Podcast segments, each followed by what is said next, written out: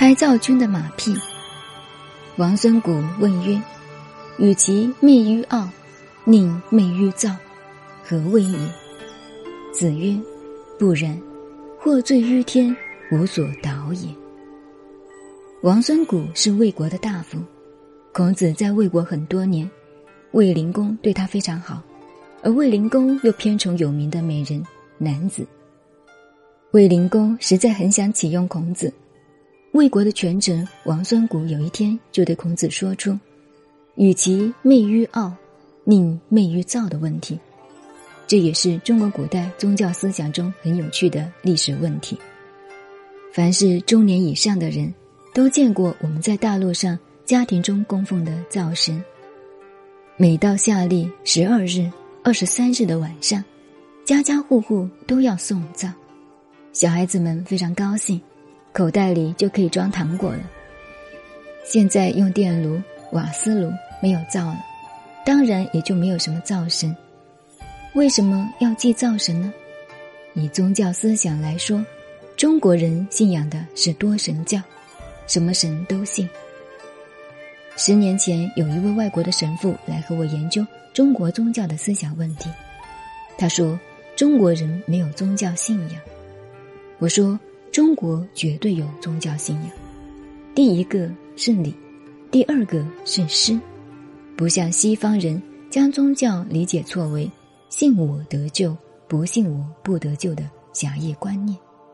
我说这一点的误解使我绝对不能信服，因为他非常自私嘛，对他好才救，对他不好便不救，成吗？一个教主应该是信我的要救，不信我的。更要救，这才是宗教的精神，也就是中国文化的精神。其次，谈到中国的诗的精神，所谓诗的文学境界，就是宗教的境界。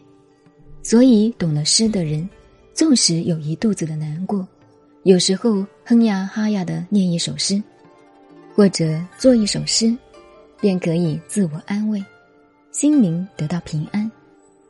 那真是像给上帝来个见证。第三，中国信多神教，这代表了中国的大度宽容。出了一个老子，还是由东汉、北魏到唐代才被后人捧出来当上个教主。老子自己绝对没有想过要当教主的瘾。孔学后来被称为孔教，是明朝以后才捧的。孔子也不想当教主。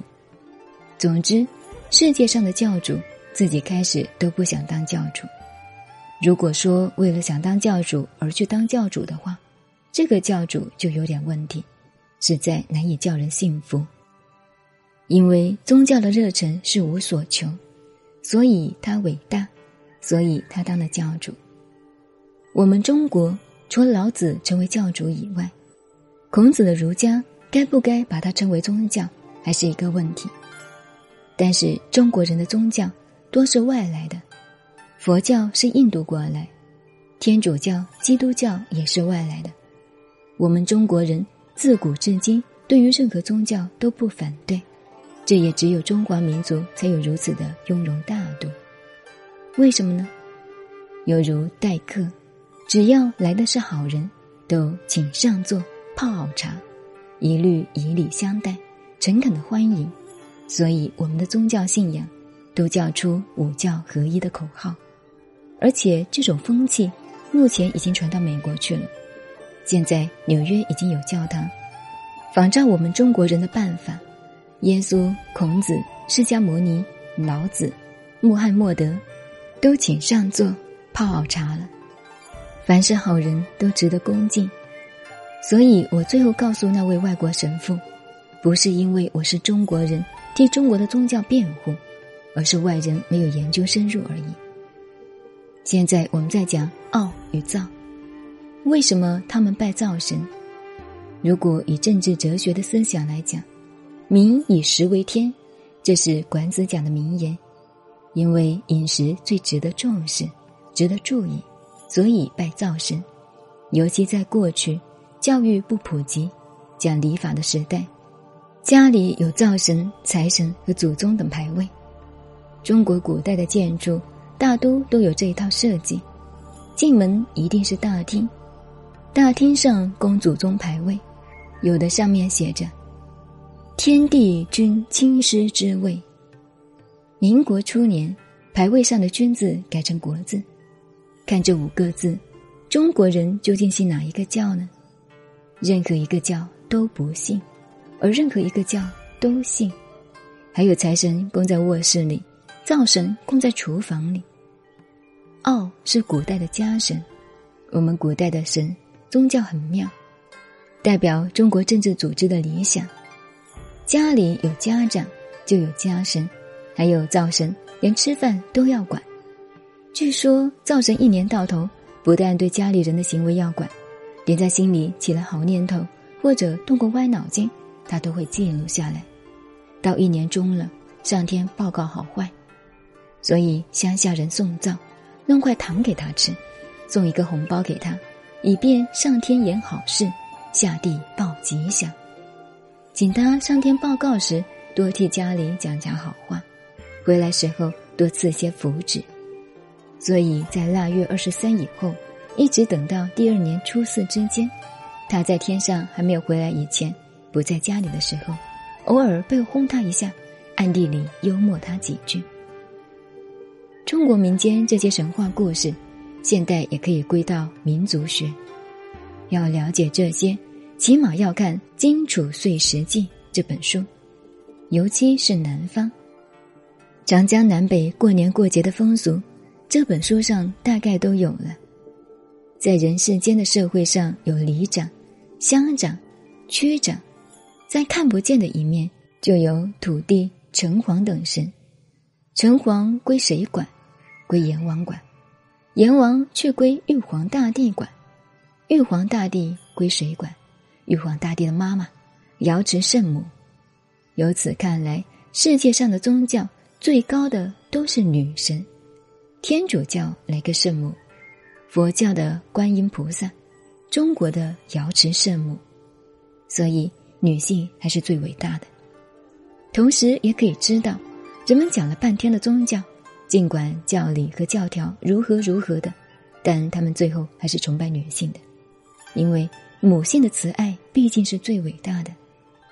像这样一个宗教组织，无所不包，代表了中国人的政治哲学思想，所以。天与人是一贯的。王孙谷问孔子这个傲与躁的问题是非常幽默的，他的意思是告诉孔子：你老是跟诸侯来往，我们这些士大夫如不在君王面前替你讲几句好话是没有用的呀。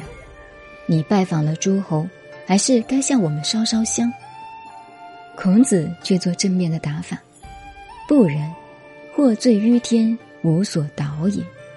这是中国人宗教思想的精神。他说：“一个人真的做坏人、做坏事，怎么祷告都没有用，任何菩萨都不能保佑你。所谓自助天助，神是建立在自己心里的。换句话说，人有人格，尤其需要在心理上建立起人格，不靠外来的庇护。